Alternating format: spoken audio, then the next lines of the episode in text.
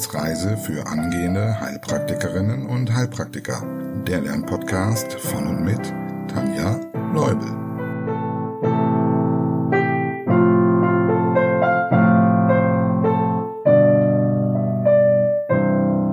Hallo und herzlich willkommen zu Folge Nummer zwei unserer Infektionskrankheitenreihe. In der letzten Infektionskrankheitenfolge haben wir uns mit der Familie Clostridium beschäftigt. Nenne doch zur Wiederholung nochmal die vier Erkrankungen mit ihren Erregern, die wir uns vorgenommen haben. Botulismus mit dem Clostridium botulinum, Tetanus mit dem Clostridium tetani, Gasbrand mit dem Clostridium perfringens und die antibiotika-assoziierte Diarrhoe. Und hierzu sage ich gleich noch was zum Erreger.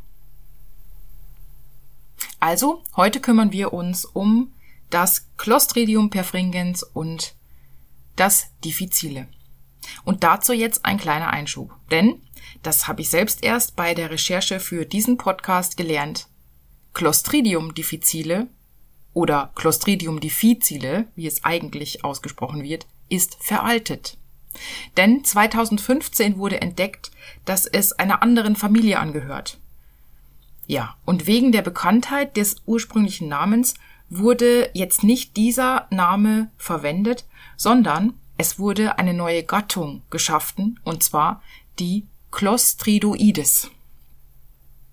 So kann man dann auch die Abkürzung der Erkrankung CDAD unverändert lassen weil dann heißt sie einfach jetzt Clostridoides difficile assoziierte Diarrhoe. Ja.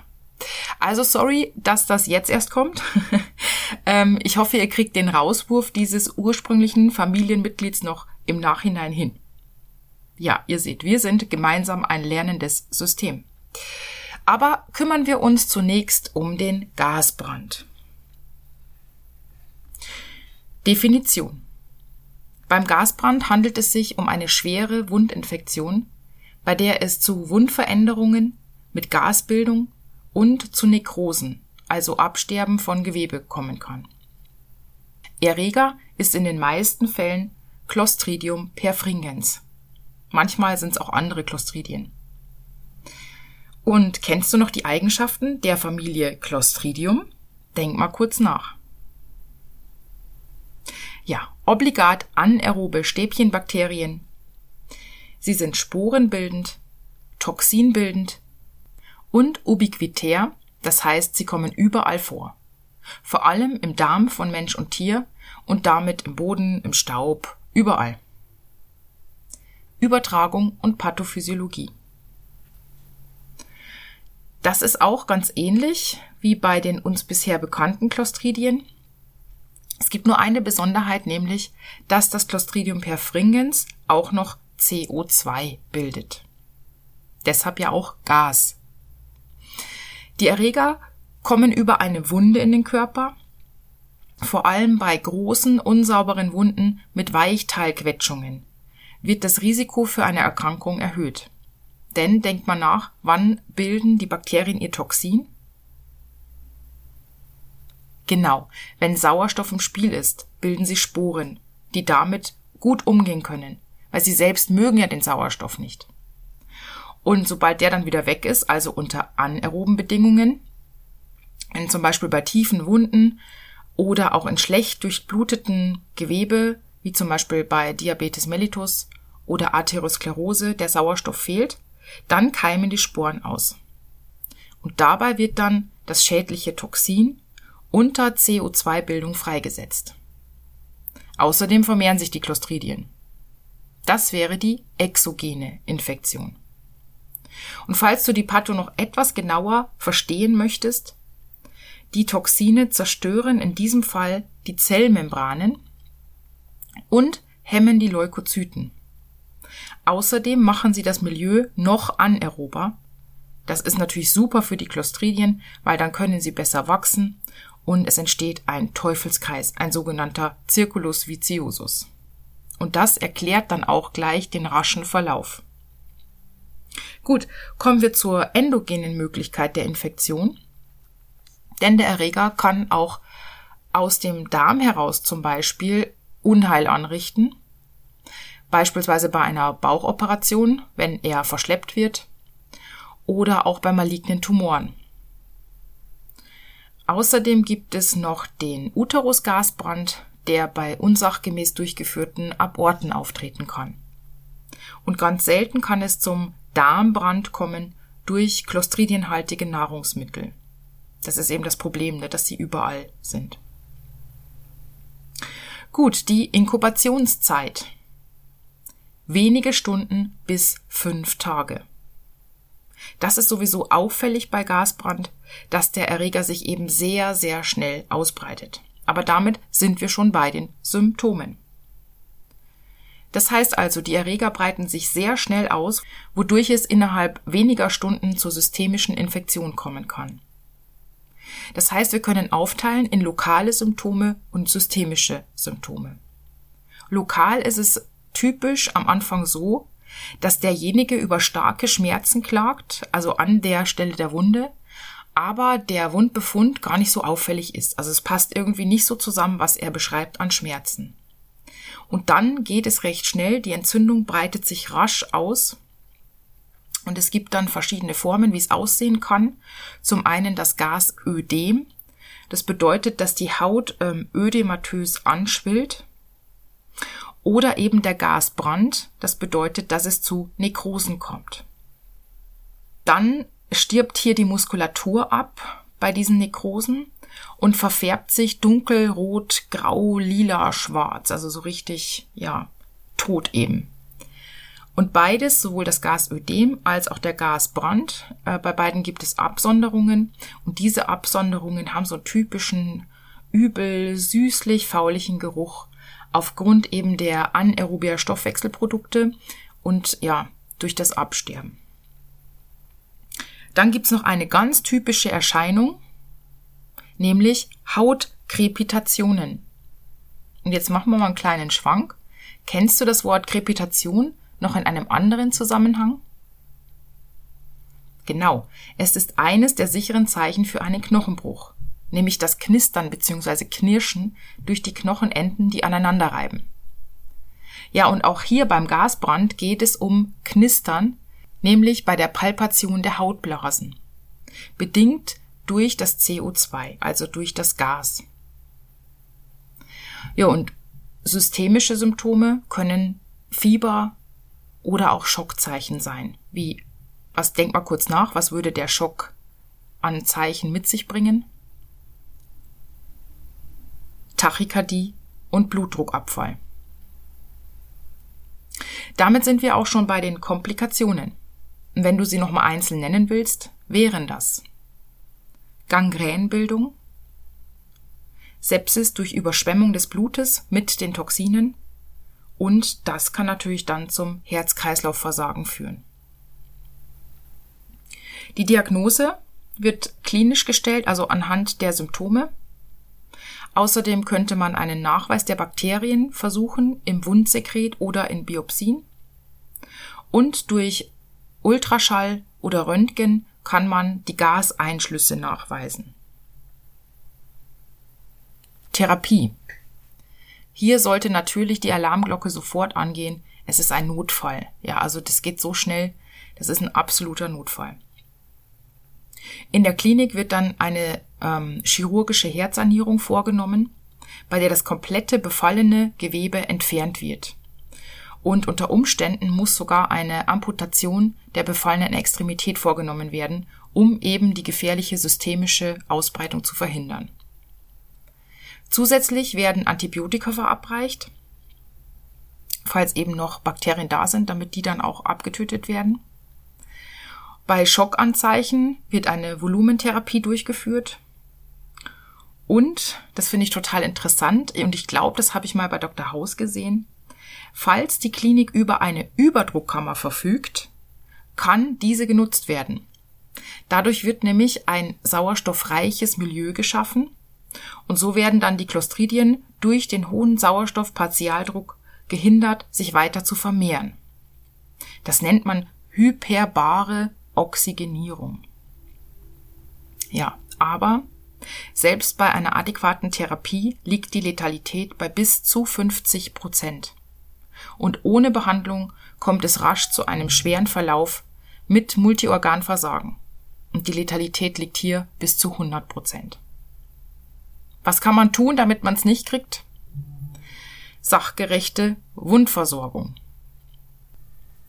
Das bedeutet, die Wunde sollte ausgespült werden, auch ausbluten lassen, desinfizieren, also all das, was wir eigentlich auch bei Tetanus schon mal gesagt hatten.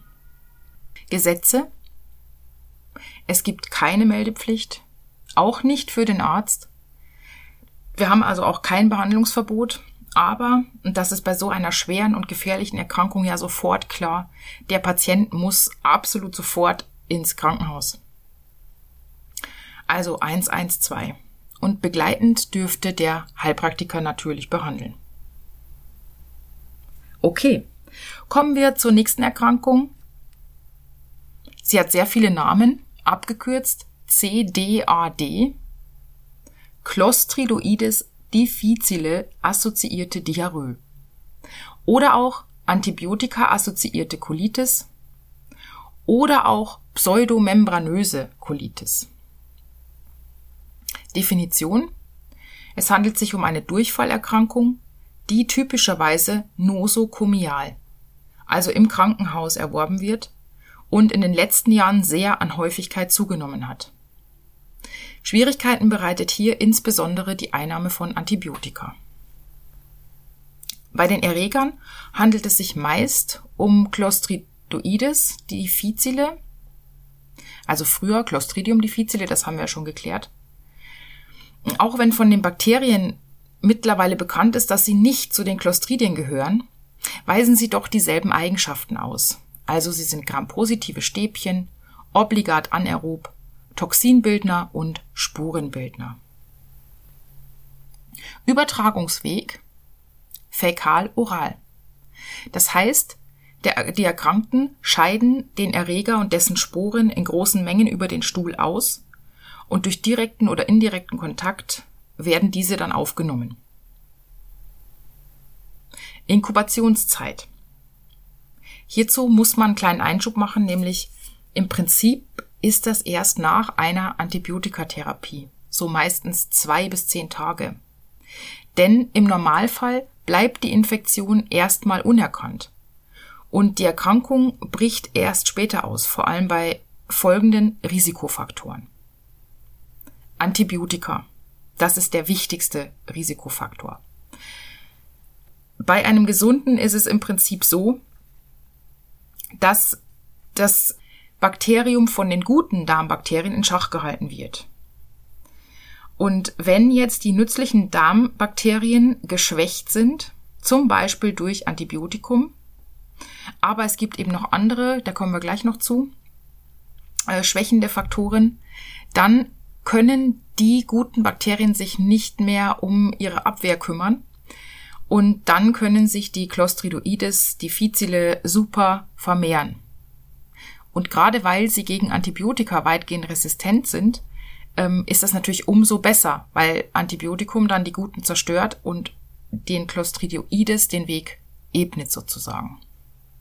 Ja, du kannst da mal nachdenken, was wohl noch so begünstigende Faktoren wären, außer dass man natürlich Antibiotikum als Risikofaktor hier hat.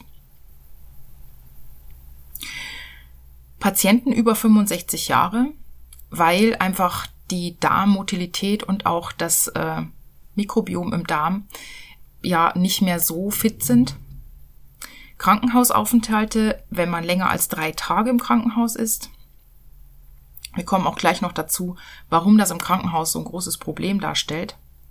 Dann eine OP des Bauchraums, fortgeschrittene Nieren- und Leberinsuffizienz, Medikamente wie zum Beispiel Chemotherapie und Protonenpumpenhämmer, Ne, also die sorgen ja dafür, dass die Magensäure nicht oder nur sehr wenig gebildet wird.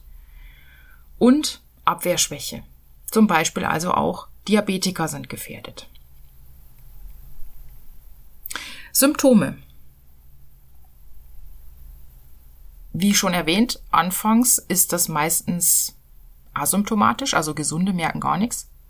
Und wenn dann eben Antibiotika genommen werden müssen oder irgendein Risikofaktor dazu kommt, dann kann es zu akut einsetzenden, wässrigen und meist charakteristisch übel riechenden Durchfällen kommen. Bei schweren Verläufen können die auch blutig sein. Und es kann zu Begleitsymptomen kommen, wie Bauchkrämpfen und Fieber bis hin zu lebensbedrohlichen Krankheitsbildern. Da kommen wir jetzt zu, nämlich zu den Komplikationen. Einmal kann es zum Schock kommen. Klar, durch die Durchfälle verliert man sehr viel Flüssigkeit und Elektrolyte, das heißt Volumenmangelschock. Dann kann es zu einer CDAD-Rekurrenz kommen, das heißt, die Infektionen kommen ständig wieder. Und jetzt kommen wir zu einer typischen Komplikation beziehungsweise auch zu einer schweren Verlaufsform. Also je nach Literatur müsst ihr wieder entscheiden, ob ihr das als Verlaufsform oder als Komplikation anseht, weil es ja auch schon im Namen drin steckt, nämlich pseudomembranöse Enterokolitis. Und diese Pseudomembranen also diese membranähnliche Schicht, besteht aus fibrinösen Ausspitzungen, Abwehrzellen und abgestorbenen Darmepithelzellen durch die Entzündung. Ich äh, stelle mir das ähnlich vor wie bei Diphtherie zum Beispiel mit den Pseudomembranen. Und diese schwere Form kann wiederum weitere Dinge nach sich ziehen, also einen Ileus, ein Darmverschluss, eine Sepsis, eine Darmperforation, wodurch dann ein akutes Abdomen entstehen kann, oder auch ein toxisches Megakolon. Und beim toxischen Megakolon, vielleicht überlegst du mal ganz kurz, kennst du eine Erkrankung, bei der man das auch so unbedingt dazu lernt? Genau, bei Colitis ulcerosa. Und in mancher Literatur wird auch noch Morbus Crohn erwähnt. Also ich merke mir auf jeden Fall Colitis ulcerosa, weil es sich ja hier vor allem um eine Dickdarmgeschichte handelt. Und Morbus Crohn kann ja auch an anderen Stellen sein. Es handelt sich hierbei um eine lebensgefährliche Komplikation. Es kommt also zur heftigsten Ausweitung des Kolons durch die Entzündung mit heftigen Darmkrämpfen, blutig-eitrigen Durchfällen und stark aufgetriebenem Abdomen. Diagnose man versucht im Stuhl die Toxine nachzuweisen.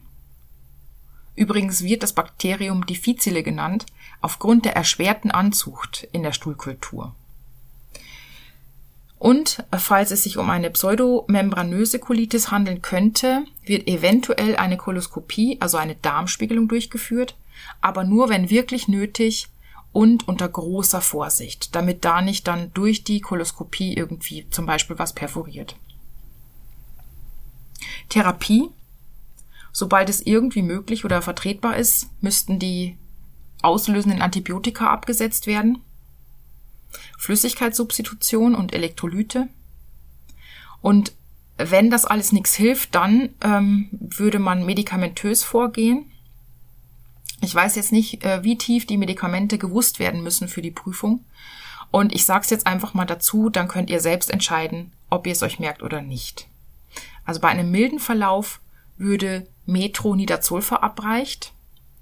Das ist auch ein Antibiotikum, das gegen Anaerobia speziell wirkt.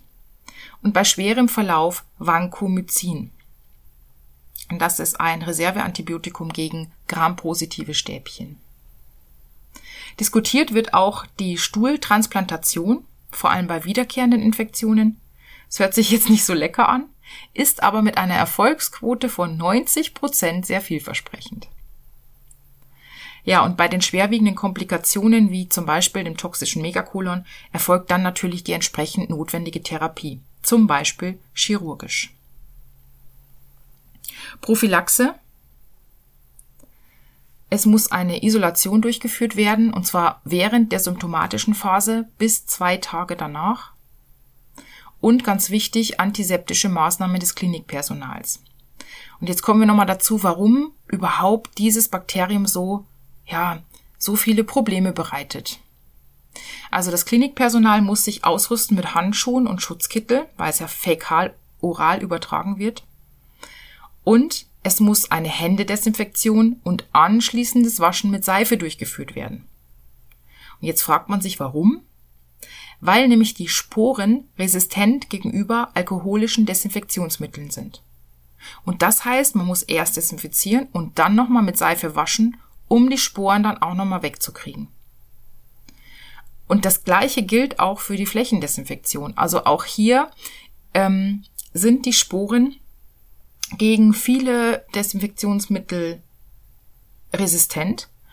Und deshalb muss auch hier darauf geachtet werden, dass es sich um eine spezielle Flächendesinfektion handelt, die dann auch die Sporen beseitigt. Denn die Sporen können auf Oberflächen monatelang überleben. Und da kann man sich ganz gut vorstellen, warum dieses Bakterium in Krankenhäusern so ein Problem darstellt. Gut, kommen wir zu den Gesetzen. Das ist jetzt ein bisschen schwieriger als sonst mit den Gesetzen. Man muss sich ein bisschen mehr merken. Denn es kommt drauf an. Also bei einem klinisch schweren Verlauf handelt es sich um eine bedrohliche Krankheit mit einer schwerwiegenden Gefahr für die Allgemeinheit.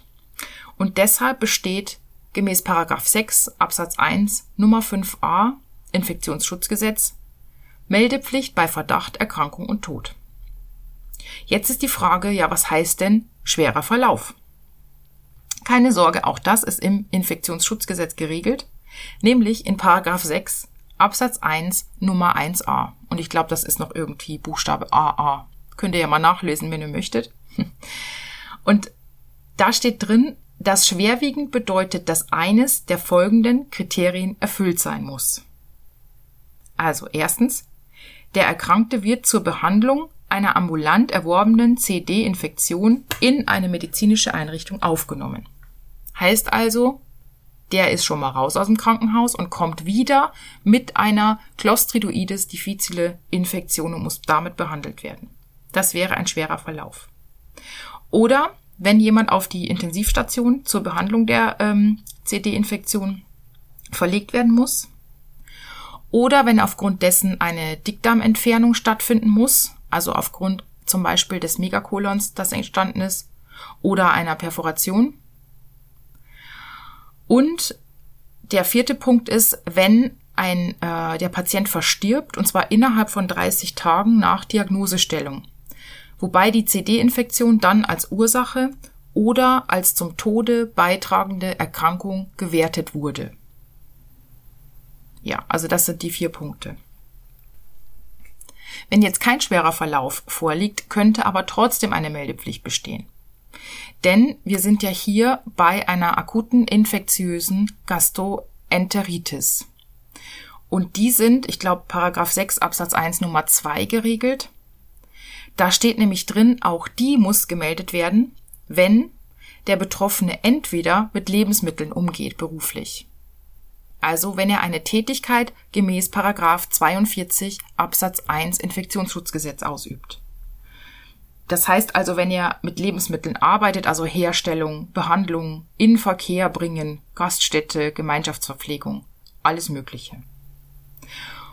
Oder, wenn das nicht der Fall ist, aber es treten zwei oder mehr gleichartige Erkrankungen auf und man vermutet einen epidemischen Zusammenhang, auch dann ist das Ganze meldepflichtig. Ja, das war's zur Meldepflicht. Und mit dem Behandlungsverbot ist es dann, finde ich, wieder einfacher. Es ist ja klar, Behandlungsverbot gemäß Paragraph 24 in Verbindung mit dem Sechser. Gut, das waren die beiden Erkrankungen, die wir uns für heute vorgenommen haben. Ich starte jetzt nochmal mit den Kurzfassungen. Kurzfassung zu Gasbrand. Definition. Schwere Wundinfektion mit Wundveränderungen und Wundnekrosen. Notfall. Erreger meist Clostridium perfringens, obligat anaerob, Sporen- und Toxinbildend, begleitend CO2-Bildung. Tritt exogen über Wunden, endogen bei OPs, Malignomen oder selten durch kontaminierte Lebensmittel ein. Inkubationszeit Stunden bis fünf Tage. Typisch ist die sehr rasche Ausbreitung zur systemischen Infektion. Symptome Anfangs starke Schmerzen ohne auffälligen Befund, dann rascher Verlauf. mit Hautanschwellung als Gasödem und dunkelrot, grau, lila, schwarzer Verfärbung als Gasbrand. Süßlich, faulig riechende Wundabsonderungen, Hautkrepitationen, Fieber und Schockzeichen. Weitere Formen Uterusgasbrand und Darmbrand. Komplikationen Gangrän, Sepsis durch Toxinüberschwemmung, Herz-Kreislauf-Versagen. Diagnose Erregernachweis im Wundsekret oder Biopsie, bildgebend Gaseinschlüsse. Therapie chirurgische Herzsanierung, Amputation, Antibiotika, Volumen, Überdruck. Prophylaxe, adäquate Wundversorgung. Gesetze, keine. Kurzfassung zur CDAD. Definition. Meist Antibiotika-assoziierte nosokomiale Durchfallerkrankung mit schwerwiegenden Komplikationen. Erreger Clostridoides difficile. Inkubationszeit nach Antibiotikagabe zwei bis zehn Tage. Symptome bei gesundem Darmmikrobiom asymptomatisch, akut einsetzende, wässrige, übel riechende Durchfälle, eventuell auch blutig, eventuell Fieber und Bauchkrämpfe. Komplikationen Schock, pseudomembranöse Enterokolitis, toxisches Megakolon, immer wiederkehrende Infektion. Diagnose anhand der Symptome und der Anamnese Erreger oder Toxinnachweis im Stuhl, in der Stuhlkultur. Therapie Antibiotika absetzen, wenn möglich, Flüssigkeitszufuhr, eventuell Medikamente, Stuhltransplantation, Behandlung der Komplikationen. Prophylaxe Isolation während und bis zwei Tage nach Symptomen, Hygiene vor allem Klinikpersonal. Gesetze Meldepflicht gemäß 8 in Verbindung mit Paragraph 6 Absatz 1 Nummer 5a in Verbindung mit 1a Schwerer Verlauf ist meldepflichtig bei Verdacht, Erkrankung und Tod. Schwerer Verlauf heißt, der Patient kommt nach einem Klinikaufenthalt wieder mit einer CD-Infektion. Oder er muss auf die Intensivstation verlegt werden wegen einer ähm, CD-Behandlung oder eine Dickdarmentfernung ist nötig aufgrund der CD-Infektion und einer Komplikation daraus. Oder Tod innerhalb von 30 Tagen nach CD-Infektion mit vermutetem Zusammenhang. Und wenn kein schwerer Verlauf vorliegt, Meldepflicht als akute infektiöse Gastroenteritis aufgrund Paragraph 6 Absatz 1 Nummer 2 wenn Tätigkeit nach 42 Absatz 1 oder wenn zwei oder mehr Personen mit Verdacht auf epidemiologischen Zusammenhang betroffen sind. Behandlungsverbot gemäß 24 in Verbindung mit 6. Jawohl, jetzt haben wir es geschafft. Das waren unsere beiden Infektionskrankheiten für heute. Ich hoffe, ihr habt ein wenig mitgenommen. Ich hoffe, es war ein bisschen interessant für euch, sich die fiesen kleinen Dinger mal ein bisschen genauer anzuhören. Und ja, ich würde mich freuen, wenn du beim nächsten Mal wieder dabei bist. Ich freue mich über einen Kommentar, eine E-Mail. Ich freue mich über weitere Abonnenten. Und natürlich freue ich mich auch immer über Kaffee. In diesem Sinne wünsche ich dir viel Spaß beim Wiederholen und beim Lernen und freue mich aufs nächste Mal. Bis dann. Das war eine Etappe auf der Wissensreise für angehende Heilpraktikerinnen und Heilpraktiker. Der Lernpodcast von und mit Tanja Leubel.